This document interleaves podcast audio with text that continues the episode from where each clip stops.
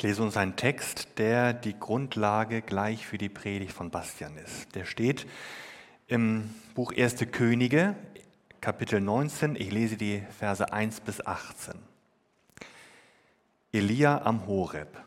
Und Ahab sagte Isabel alles, was Elia getan hatte und wie er alle Propheten Baals mit dem Schwert umgebracht hatte. Da sandte Isabel einen Boten zu Elia und ließ ihm sagen, die Götter sollen mir dies oder das tun, wenn ich nicht morgen um diese Zeit dir tue, wie du diesen getan hast. Da fürchtete er sich, machte sich auf und lief um sein Leben und kam nach Beersheba in Juda und ließ seinen Diener dort. Er aber ging in die Wüste, eine Tagereise weit, und kam und setzte sich unter einen Wacholder und wünschte sich zu sterben und sprach, es ist genug. So nimm nun, Herr, meine Seele, ich bin nicht besser als meine Väter. Und er legte sich hin und schlief unter dem Wacholder. Und siehe, ein Engel rührte ihn an und sprach zu ihm, Steh auf und iss. Und er sah sich um, und siehe, zu seinen Häupten lag ein geröstetes Brot und ein Krug mit Wasser. Und als er gegessen und getrunken hatte, legte er sich wieder schlafen. Und der Engel des Herrn kam zum zweiten Mal wieder und rührte ihn an und sprach, Steh auf und iss, denn du hast einen weiten, weiten Weg vor dir. Und er stand auf und aß und trank und ging durch die Kraft der Speise 40 Tage und 40 Nächte bis zum Berg Gottes, dem Horeb. Und er kam dort in eine Höhle und blieb dort über Nacht. Und siehe, das Wort des Herrn kam zu ihm. Was machst du hier, Elia? Er sprach, ich habe geeifert für den Herrn, den Gott Zebaoth. Denn Israel hat deinen Bund verlassen und deine Altäre zerbrochen und deine Propheten mit dem Schwert getötet, und ich bin allein übrig geblieben, und sie trachten danach, dass sie mir mein Leben nehmen. Und der Herr sprach, Geh heraus und tritt auf den Berg vor den Herrn. Und siehe, der Herr wird vorübergehen. Und ein großer, starker Wind, der die Berge zerriss und die Felsen zerbrach, kam vor dem Herrn her. Der Herr aber war nicht im Winde. Nach dem Winter aber kam ein Erdbeben, aber der Herr war nicht im Erdbeben. Nach dem Erdbeben kam ein Feuer, aber der Herr war nicht im Feuer. Und nach dem Feuer kam ein stilles, sanftes Sausen. Als das Elia hörte, verhüllte er sein Antlitz mit seinem Mantel und ging hinaus und trat in den Eingang der Höhle. Und siehe, da kam eine Stimme zu ihm und sprach, was hast du hier zu tun, Elia? Er sprach, ich habe für den Herrn, den Gott Zebaoth, geeifert. Denn Israel hat deinen Bund verlassen, deine Altäre zerbrochen, deine Propheten mit dem Schwert getötet und ich bin allein übrig geblieben und sie trachten danach, dass sie mir das Leben nehmen. Aber der Herr sprach zu ihm, geh wieder deines Weges durch die Wüste nach Damaskus und geh hinein und salbe Hazael zum König über Aram. Und Jehu, den Sohn Nimschis, zum König über Israel und Elisa, den Sohn Schaffats, von Abel Mehola zum Propheten an deiner Stadt. Und es soll geschehen, wer dem Schwert Hazaels entrinnt, den soll Jehu töten. Und wer dem Schwert Jehus entrinnt, den soll Elia töten. Und ich will übrig lassen siebentausend in Israel, alle Knie, die sich nicht gebeugt haben vor Baal und jeden Mund, der ihn nicht geküsst hat.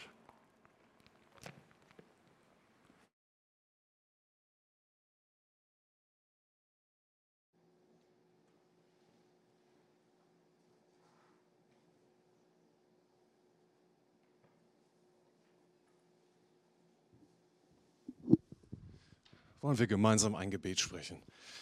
Lieber Vater, wir danken dir von Herzen für, für diesen Sonntag und wir danken dir dafür, dass wir jetzt in deine Gegenwart treten dürfen.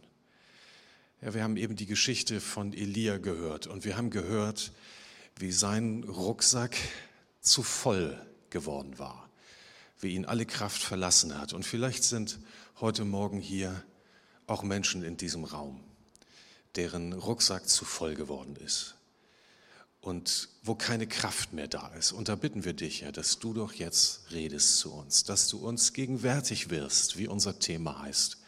Gegenwärtig wirst in mir, in uns. Darum bitten wir dich. Segne du uns. Amen.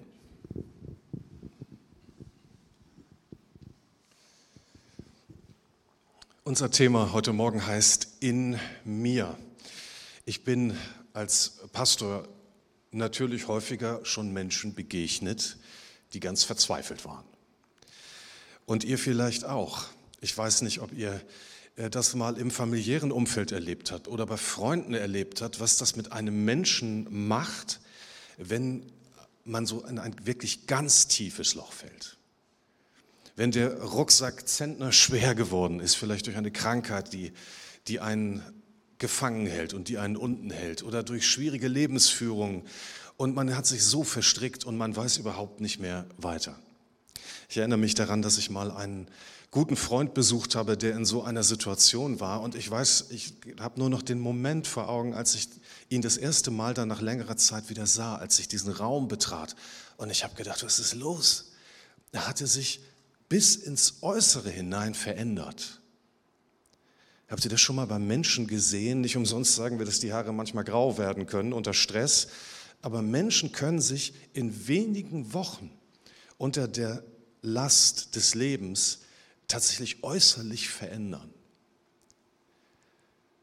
Und dann haben wir miteinander gesprochen und ich habe ich hab gespürt und gemerkt, da war jemand wirklich ganz am Ende.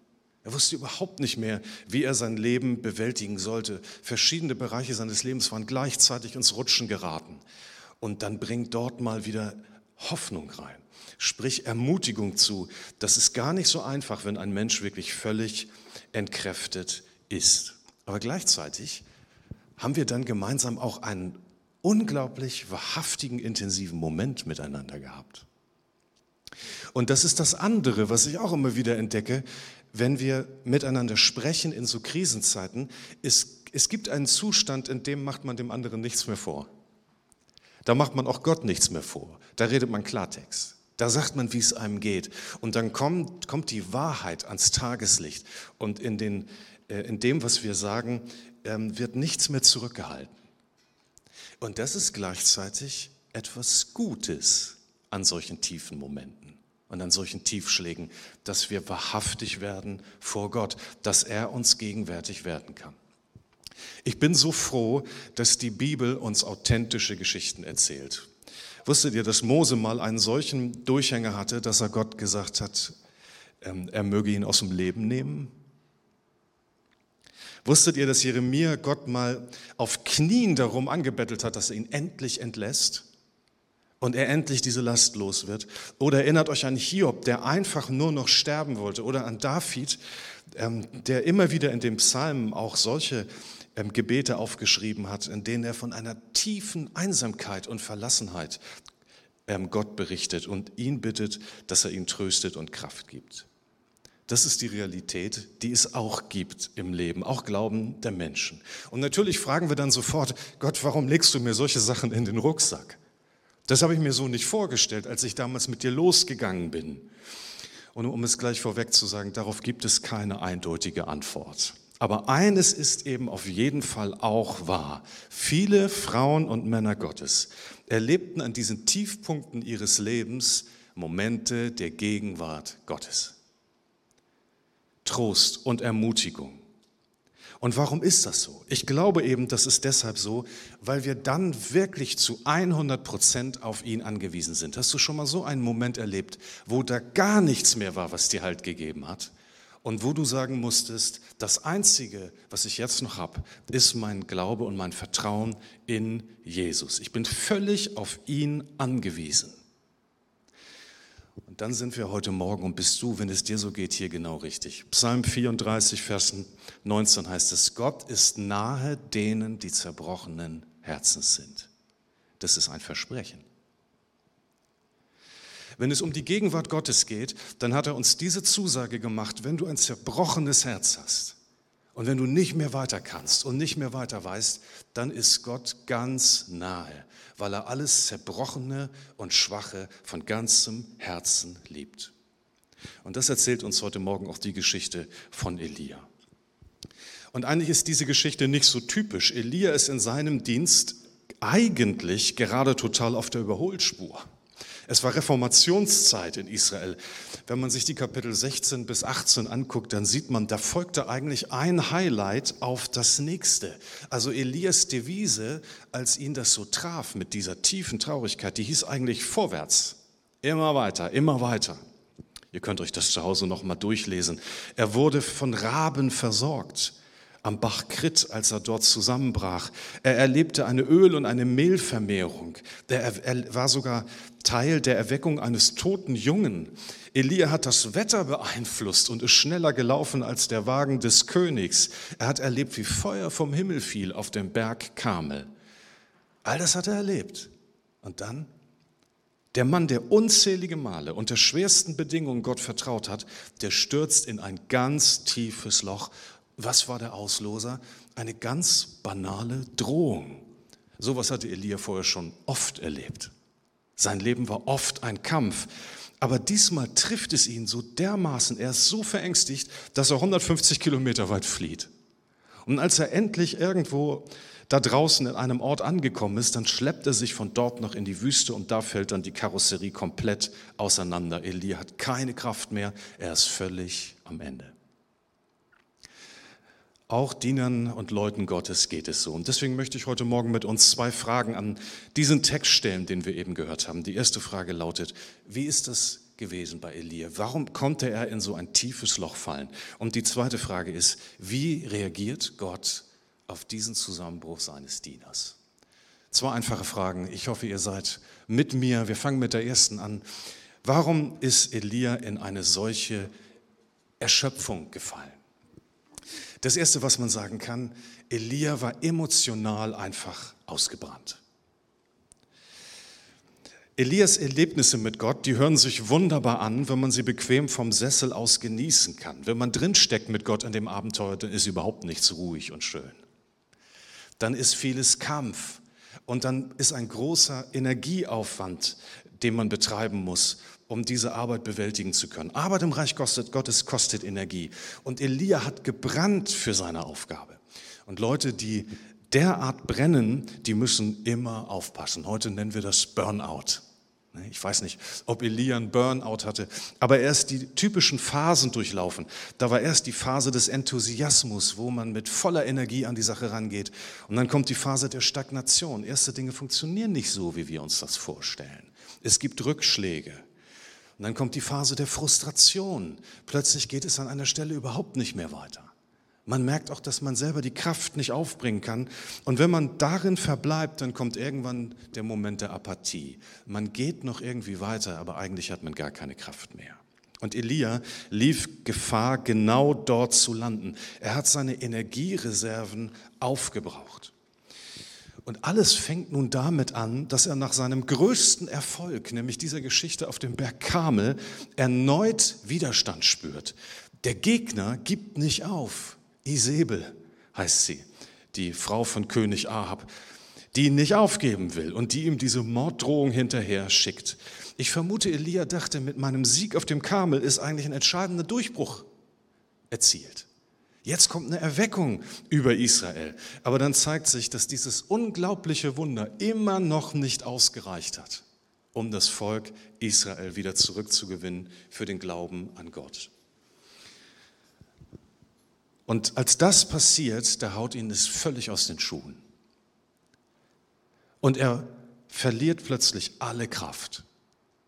Als ich das so nochmal las, da habe ich mich daran erinnert, was mir mal jemand erzählte, der oft als Berg, beim Bergsteigen unterwegs ist. Der hat gesagt, der Aufstieg auf einen Gipfel, der ist ja wahnsinnig anstrengend. Eigentlich viel anstrengender als der Abstieg.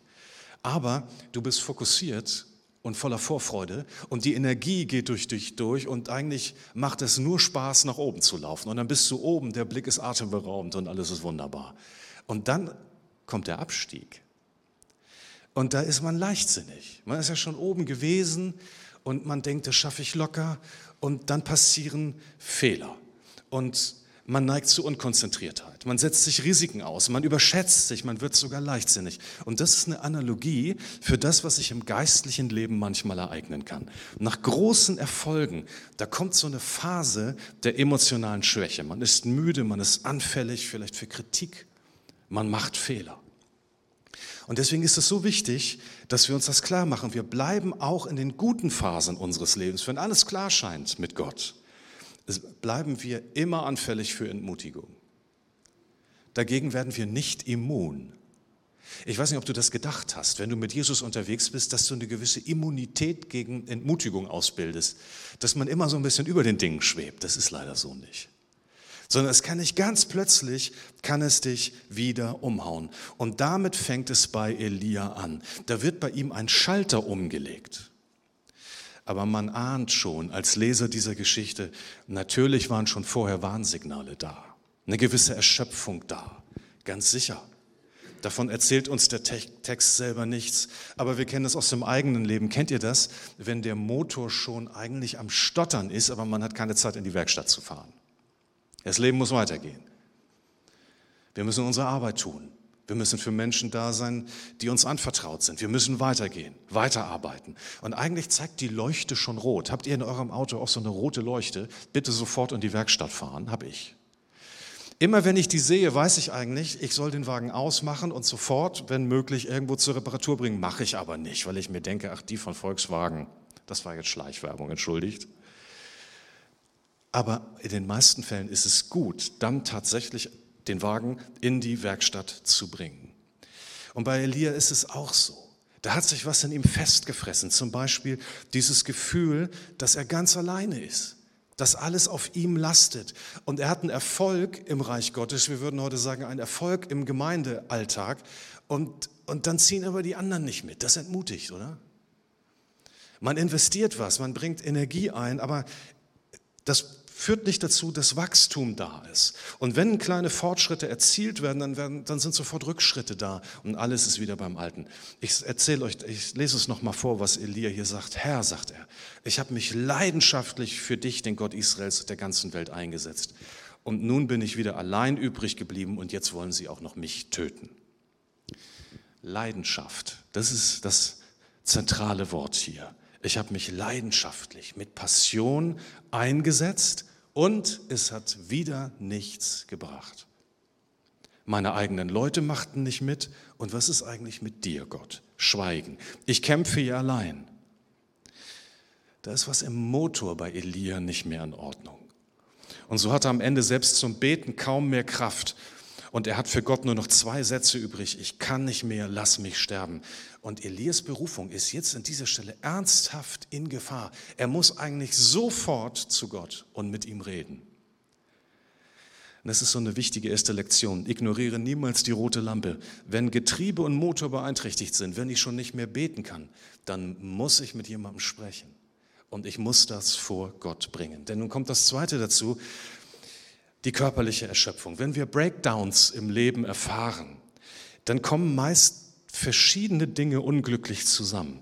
Unsere Lebensstabilität basiert auf unterschiedlichen Säulen. Wenn die gleichzeitig wegkippen, dann gibt es ein Problem. Bei Elia zum Beispiel ist es diese, diese schwere Glaubensanfechtung, diese emotionale Erschöpfung und zu der kommt nun die körperliche Erschöpfung. Ihm fehlt die Spannkraft. Er hat jahrelang am Limit gelebt. Er war der Staatsfeind Nummer eins, ist oft über seine Grenzen gegangen. Es gibt ja dieses griechische Sprichwort, wer den Bogen dauernd gespannt hält, der zerbricht ihn. Und so ist es hier auch. Wenn wir unablässig unter starkem Druck leben, dann werden wir am Ende daran zerbrechen. Das gilt für Elia und das gilt auch für dich. Wichtige Lektion. Auch Christen betreiben manchmal Raubbau an ihrem Körper. Und dann müssen wir am Ende dafür die Rechnung bezahlen. Wir wurden nicht dafür gemacht, die Last der Welt auf unseren Schultern zu tragen. Dafür wurden wir nicht gemacht, sondern die Last der Welt trägt Christus. Gott hat die Verantwortung. Er ist der Herr des Universums. Wenn wir das nicht erkennen, sondern immer wieder alles selber regeln und tun und machen wollen, dann brennen wir aus. Was wir brauchen, ist ein heiliger Rhythmus, eine ausgewogene Balance. Und reife, gestandene Christen, die wissen das die wissen, ich brauche Zeiten des Auftankens, Zeiten, wo ich mir Pausen gönne. Vielleicht hat Elia es gewusst, aber er hat die Zeit zumindest nicht gefunden. Und nun passiert ihm noch ein dritter Fehler. All das, was in ihm vorgeht, bringt er nun nicht ein in ein Gespräch mit einem Freund, sondern er flüchtet sich in die Isolation. Er bricht den Kontakt zu anderen Menschen ab. Habt ihr das in Erinnerung? Dieser kleine Halbsatz, er ließ seinen Diener zurück. Das heißt, jetzt war er ganz allein. Vielleicht hat er es gut gedacht. Vielleicht wollte er zur Ruhe kommen, zur Ruhe finden. Aber das Problem ist, wenn du in so einem Burnout bist, wenn du wirklich gar nicht mehr kannst, dann siehst du dich selbst und die Dinge nicht mehr realistisch. Jeder, der da mal war, weiß das.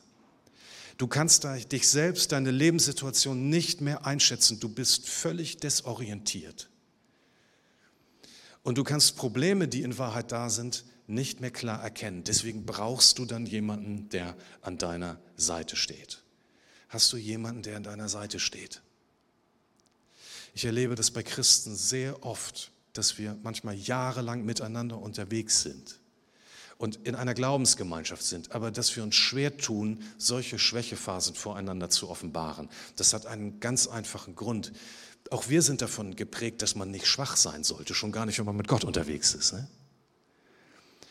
Da ist manchmal so diese Frage im Raum, kann ich ausbrennen, wo ich doch, obwohl ich doch mit Jesus unterwegs bin? Als würde es da keine Schwächephase mehr geben. Was für ein Riesenirrtum.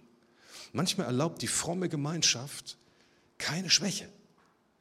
Aber wir sind begrenzte, schwache Wesen und wir erleben Phasen, in denen wir auch desorientiert sind, in der wir nicht mehr weiter wissen, auch dann, wenn wir Kinder Gottes sind. Und deswegen die Frage, hast du einen solchen Menschen? Wir brauchen in unserer Gemeinde solche Menschen, die für den anderen, für die andere ein solcher Ansprechpartner sind.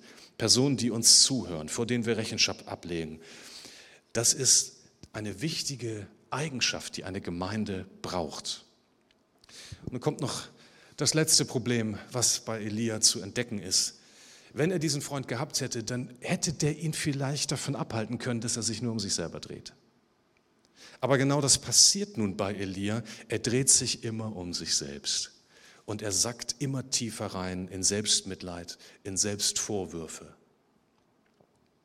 Als meine Schwester mal ganz klein gewesen ist, da haben wir als Familie mal einen Schockmoment erlebt.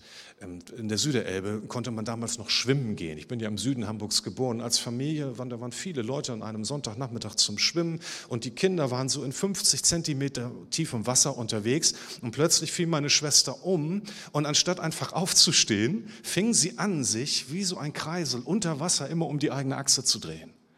Und Gott sei Dank hat mein Vater sie gesehen und hat sie schnell rausgegriffen. Das hätte lebensgefährlich werden können. Das passiert manchmal, wenn wir uns nur noch um uns selber drehen. Es ist ganz entscheidend, dass wir in solchen Momenten auf das Richtige schauen. Dass uns jemand Orientierung gibt, dass uns jemand Halt gibt. Ich habe mir das so vorgestellt, wisst ihr, wir haben unsere Gegenwärtigreihe mit diesen großen Buchstaben. Wenn du heute Morgen hier im Gottesdienst bist, dann bitte ich dich von ganzem Herzen, schau dich selbst und dein Leben an unter der Perspektive der Gegenwart Gottes. Diese Buchstaben, diese großen Buchstaben, die stehen für ihn. Er ist die Mitte unseres Lebens und auch dieses Gottesdienstes. Du musst auf ihn gucken. Schau nicht auf dein kleines Problem, was hier hinten vielleicht hervorlugt, sondern schau auf Gott. Da gibt es Kraft, da gibt es Orientierung. Ich verspreche dir, dein Problem ist nicht so groß, wie du es glaubst. Es gibt nichts, was Gott nicht schon erlebt und gesehen hätte. Er ist für alles am Kreuz von Golgatha gestorben. Und es gibt Orientierung und einen Neuanfang. Aber da merken wir, wir sind eben an solchen Phasen nicht ganz unbeteiligt. Elia ist auch nicht völlig unschuldig an seinem Rucksack, sondern wir fokussieren uns manchmal auf die falschen Dinge.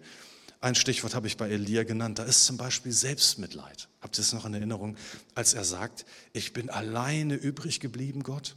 Am Ende des Textes sagt Gott Elia, mein Lieber, während du die ganze Zeit denkst, du bist ganz allein, haben 7000 Leute in Israel das Knie nicht gebeugt. Das war einfach nicht die Wahrheit sondern Gott wirkt und Gott arbeitet und Elia hatte diese Perspektive verloren. Selbstmitleid ist eine gefährliche Sache. Selbstmitleid sagt dir nicht die Wahrheit. Es wird dich in deiner Opferrolle bestätigen. Es ist zutiefst menschlich, überhaupt keine Frage, für eine bestimmte Zeit, aber dann musst du da rauskommen. Und dann musst du dich auf den Weg machen. Ich möchte fast sagen, auf den Weg zum Horeb. Du musst dich auf den Weg machen in Gottes Gegenwart. Mach es dir nicht unter dem Ginsterstrauch bequem und kultiviere deine Verzagtheit. Das ist nicht gut, sondern du musst mit, dieser, mit deinem Selbstmitleid zu Jesus kommen. Und das ist das Zweite, was man hier bei Elia feststellen kann. Vielleicht war er dafür auch in diesem Moment zu stolz. Es gibt hier einen Beweis dafür im Text, dass Elia genau da ein Problem hatte. Man höre noch mal genau, was, was hier steht. Er sagt, ich kann nicht mehr, es ist genug, so nimm nun meine Seele. Und jetzt kommt's, ich bin auch nicht besser als meine Vorfahren. Also dieser Satz, der lässt sehr tief blicken. Wer sagt denn, dass Elia besser sein muss als seine Vorfahren? Niemand. Und da ist ein fundamentales Missverständnis. Alle Frauen und Männer Gottes, die irgendetwas bewegen konnten, konnten das nur allein tun durch die Gegenwart des heiligen und lebendigen Gottes. Und jetzt denk, denken wir in unserem Hinterstübchen, naja, es lag schon vielleicht ein bisschen daran, dass Mose oder andere beeindruckende Persönlichkeit waren. Ich sage euch jetzt mal nein. Es ist allein die Kraft des lebendigen Gottes, die wirkliches Leben hervorbringen kann. Und Elia hatte das vergessen. Er dachte, es hängt alles an mir. Und das stimmte überhaupt nicht. Das ist das eine. Und jetzt ist es so gut, dass diese Geschichte nicht zu Ende ist, sondern jetzt reagiert Gott auf diese inneren Vorgänge in Elia. Und es ist so wunderbar, wie er das tut. Und wir können so viel davon lernen. Und deswegen lade ich dich auch ein, nimm das heute mal mit für dich und schau, ob Gott nicht dir ganz ähnlich begegnen möchte. Die erste Lektion, die Gott nun seinem Diener erteilt, ist folgendes. Keine Verurteilung, sondern einfach nur Versorgung. Wir denken ja manchmal, wenn es mir so geht und wenn ich nicht mehr leistungsfähig bin, dann hat Gott keine Lust mehr auf mich. Und dann ist uns, dann ist sozusagen die Beziehung zu ihm gerissen. Aber jetzt mal einfach, ich weiß nicht, ob ihr das schon wusstet, aber Gott ist kein Sklaventreiber. So ist unser Gott nicht. Ich höre das auch manchmal in, in, in Berichten und Geschichten von Christen, ähm, wie sie darum kämpfen, dass sie doch noch für Gott was leisten wollen. Sonst wären sie ja eigentlich gar nicht mehr berechtigt auf diesem Planeten. Ich hoffe, das hast du nicht auch schon mal gedacht. Also wenn ich nichts mehr leisten kann für ihn, dann, dann bin ich ja eigentlich umsonst hier. Was für ein Blödsinn. Wir sind Kinder Gottes. Er ist nicht unser Chef und auch nicht unser Sklaventreiber. Ihr kennt vielleicht diese schöne Geschichte, eine Touri-Gruppe ist in Israel unterwegs und der, der Pastor hat vorher erzählt, dass ein, dass ein Hirte in Israel immer vor der Herde längs läuft. Und wie das so ist im Heiligen Land mit den Hirten und mit den Schafen. Und dann plötzlich sieht jemand da draußen eines beobachtet jemand da draußen so eine typische Situation und in diesem Fall ist der Hirte aber mit dem Stock bewaffnet und treibt die Schafe vor sich her und sagt dann eben dem Pastor, schau mal, das stimmt ja gar nicht, was du uns sagst. Und dann sagt er, das ist nicht der Hirte, den ihr da seht, das ist ein Metzger. Das ist der Metzger, der seine Schafe mit Gewalt zum Schlachthof treibt. So ist Gott nicht. Psalm 23. Warum steht das da? Er führet mich auf frische, saftige Wiesen. Gott weidet seine Gemeinde. Und deswegen, Gott spricht zu Elia hier etwas ganz anderes. Er sagt nicht, stell dich nicht an, los, marsch zurück in die Reihe, ab an die Arbeit, sondern er führt ihn zu einem Ort der Ruhe. Das ist, was er ihm verordnet ist. Schlaf und nach dem Schlafen kommt das Essen. Er versorgt seinen Diener mit dem Notwendigen. Notwendigen. Ich finde das sehr auffällig. Vielleicht ist euch das auch aufgefallen. Er gibt seinem, seinem Knecht frisch gebackenes Brot. Wieso steht das da in diesem Text? Das ist nun ein Detail, das, das braucht man eigentlich gar nicht. Das brauchen wir. Wir brauchen frisch gebackenes Brot. Wenn du in so einer Krise bist, dann helfen keine menschlichen Worte mehr sondern du brauchst originale, frische Nahrung durch Christus, die nur für dich ist, die in dein Leben hineinspricht. Und das gibt wieder Kraft. Das Zweite, was Gott verordnet seinem Knecht Elia, ist Ruhe. Wenn unser Lebensrhythmus, unsere Lebensanlage, wenn die beschädigt ist, dann reicht kein kurzes Seelsorgegespräch. Wenn der Motor echte Probleme hat, also die Lampe rot ist, dann braucht man Stillstand, Ruhe, Anhalten.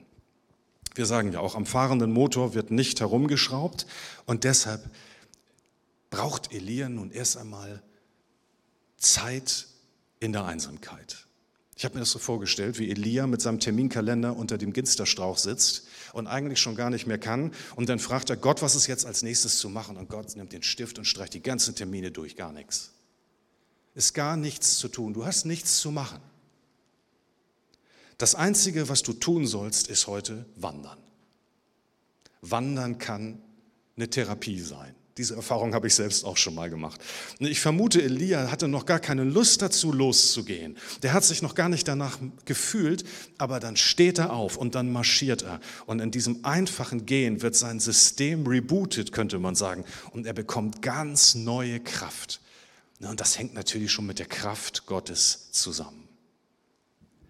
So macht das Gott manchmal mit seinen Leuten. Und so erscheinen wir manchmal vor ihm wie gerupfte, wie gerupfte Hühner. Da sind wir nicht mehr stark, da sind wir ganz schwache Leute. Ich habe euch das ja schon mal erzählt, dass ich mich sehr für Greifvögel interessiere. Das ist so das Stichwort gerupfte Hühner. Wusstet ihr, dass die Adler, also alle Vögel müssen sich ja mausern. Und die tun das eigentlich ziemlich häufig, die meisten Tierarten jährlich, aber der Adler nicht. Der Adler hat eine große Mauser in seinem Leben und diese Mauser, die ist eine wirklich richtig tiefe Krise dann sein Federkleid ist viel zu schwer geworden und es ist ausgefranst und er kann irgendwann sich überhaupt nicht mehr bewegen und fliegen. Das heißt, diese Federn, die müssen runter. Aber das ist gefährlich. Das Tier spürt, wenn ich die abwerfe, kann ich überhaupt nicht mehr jagen gehen. Dann, dann, dann, dann bin ich aber überhaupt nicht mehr flugfähig. Und deswegen ist das eine sehr gefährliche Situation und viele Tiere überleben diese Phase nicht. Aber die Tiere, die es überlegen, die suchen irgendwann einen warmen Ort, einen geschützten Ort und fangen an, diese Federn abzuschlagen. Und dann stehen sie am Ende da wie so gerupfte Adler, hat nichts Majestätisches mehr. Und dann müssen sie drei Monate überleben, irgendwie. Was ich faszinierend finde, man hat beobachtet, dass ältere Tiere, ältere Adler die Situation ähm, dieses des sich in der Mauser befindlichen Tieres verstehen, die werfen Nahrung über ihm ab.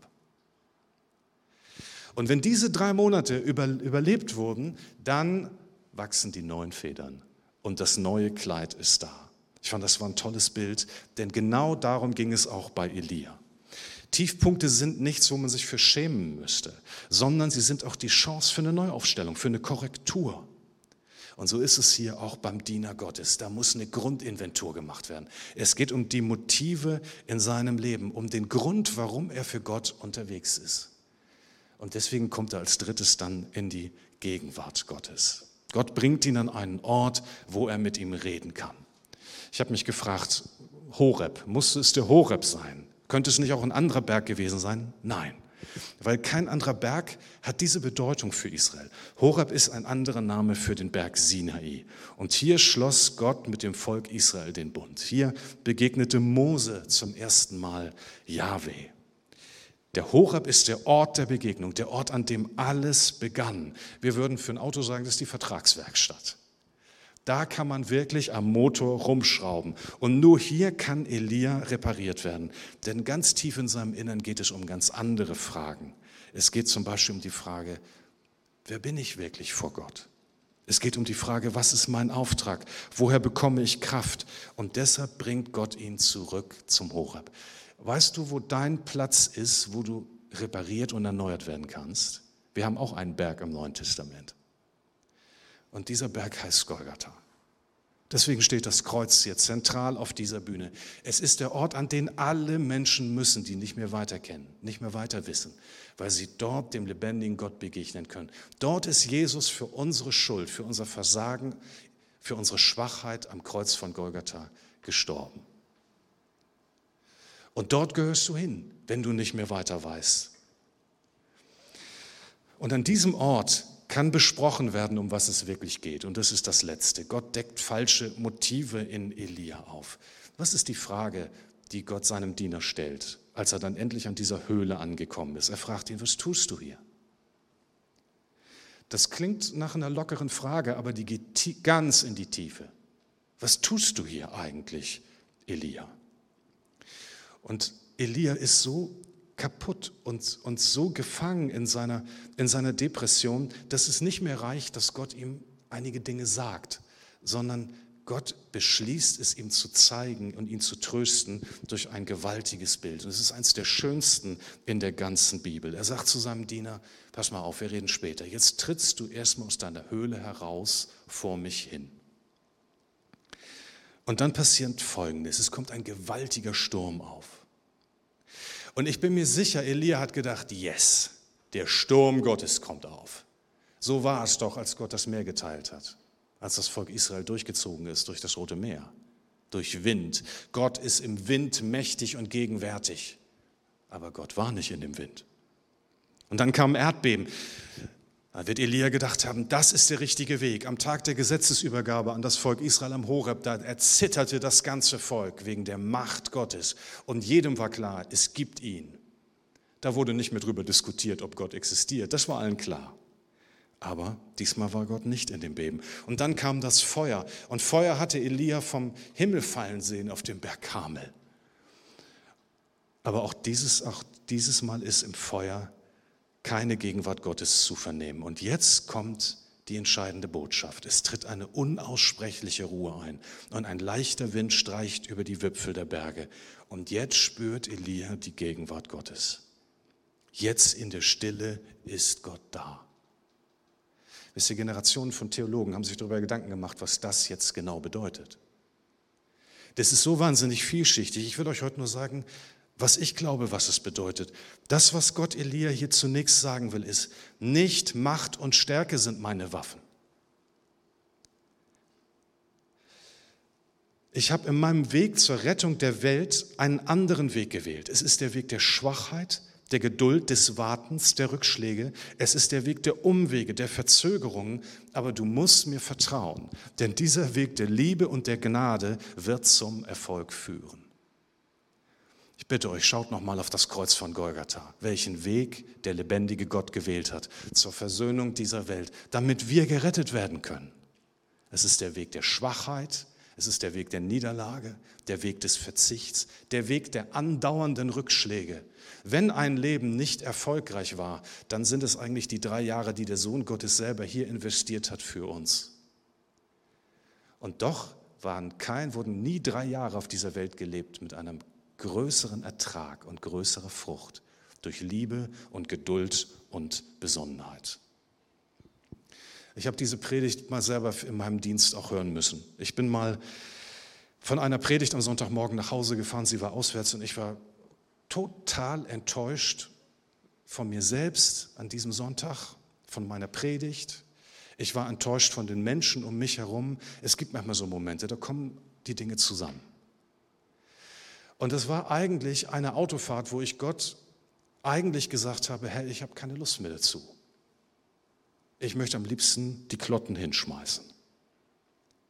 Nun habe ich einige Zeit auf dieser Fahrt mit ihm gehabt und ich habe Musik gehört, das, habe christliche, geistliche Lieder gehört und habe auch intensiv mit ihm gesprochen. Und dann war es mir irgendwie, als würde Gott so die Hand auf meine Schulter legen und würde zu mir sagen, mein Lieber, warum haben wir beide nochmal miteinander angefangen?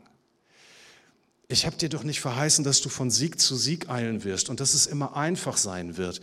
Hältst du das jetzt aus, dass es gerade mal nicht so gut läuft oder bist du weg? Für wen tust du das eigentlich, hat Gott mich gefragt. Wenn du nicht aus mir lebst und das für mich tust, dann wirst du deinen ganzen Dienst immer nur rumlaufen und nach Anerkennung suchen. Das kann es doch nicht sein. Sondern du sollst doch aus meiner Gegenwart kommen und dann war es mir so, als würde er sagen, Basti, ich werde deine Situation nicht verändern, aber ich werde dich verändern. Und ich glaube, das hat etwas mit dieser Geschichte zu tun. Mir war es so, in dem Moment, als würde ich aus meiner Höhle heraustreten können. Und dann habe ich mich vor Gott gestellt und dann hat er mich neu beauftragt und hat gesagt, willst du das? Willst du für mich unterwegs sein? Wir werden wunderbare Dinge erleben, aber es wird auch blöde Zeiten geben. Und dann musste ich nochmal neu sagen, ja Herr, ich nehme das andere auch. Weil wohin sollten wir gehen? Du hast Worte des ewigen Lebens. Das habe ich damals gelernt. Und nun frage ich das dich auch heute. Was hast du gerade in deinem Rucksack? Da sind viele Fragen drin, unbeantwortete Fragen bestimmt, Sorgen und Frust. Wir können eine Zeit lang mit diesem schweren Gepäck rumlaufen. Viele von euch haben das sicher auch schon gemacht. Manche schaffen das sogar jahrelang, irgendwie damit noch weiter zu kriechen, aber wir wurden dafür nicht gemacht. Manchmal brauchen wir nicht das nächste Wunder, sondern manchmal brauchen wir einfach nur neu die Gegenwart Gottes. Und darum geht es heute Morgen. Und dazu lade ich dich ein, dass du in seine Gegenwart trittst. Wisst ihr, man hat früher gesagt, wenn ein Kind schreit, dann hilft nur eins, es muss zur Mutter. Und das gilt auch geistlich. Wenn es dir nicht gut geht, wenn Dinge in deinem Leben nicht stimmen, dann gibt es nur eine Adresse, wo du neue Kraft bekommen hast, kommen kannst. Und das ist bei Jesus Christus. Und dazu möchte ich dich heute einladen, in seine Gegenwart zu kommen. Vielleicht ist es sogar das erste Mal für dich, vielleicht bist du auch schon dutzendmal da gewesen. Aber das ist der Ort des Lebens, wo wir neue Kraft erhalten. Ich bete, lieber Vater. Wir erleben und kennen Phasen, wo wir ganz schlimm entmutigt sind und wo wir nicht mehr weiter wissen. Und du gibst uns auch nicht immer Antworten. Aber das wollen wir doch aus dieser Geschichte mitnehmen, Herr, dass du uns begegnen willst und uns trösten willst durch dein Wort. Herr, du hast das gesagt. Ich bin nahe denen, die zerbrochenen Herzens sind. Und Herr, das dürfen wir jetzt heute Morgen einfordern. Und ich bitte dich für jeden, der ein zerbrochenes Herz hat, dass du ihr oder ihm jetzt gegenwärtig wirst und dass du uns erfüllst mit diesem sanften Sausen deines Heiligen Geistes, dass du uns tröstest und Kraft gibst. Darum beten wir. Amen.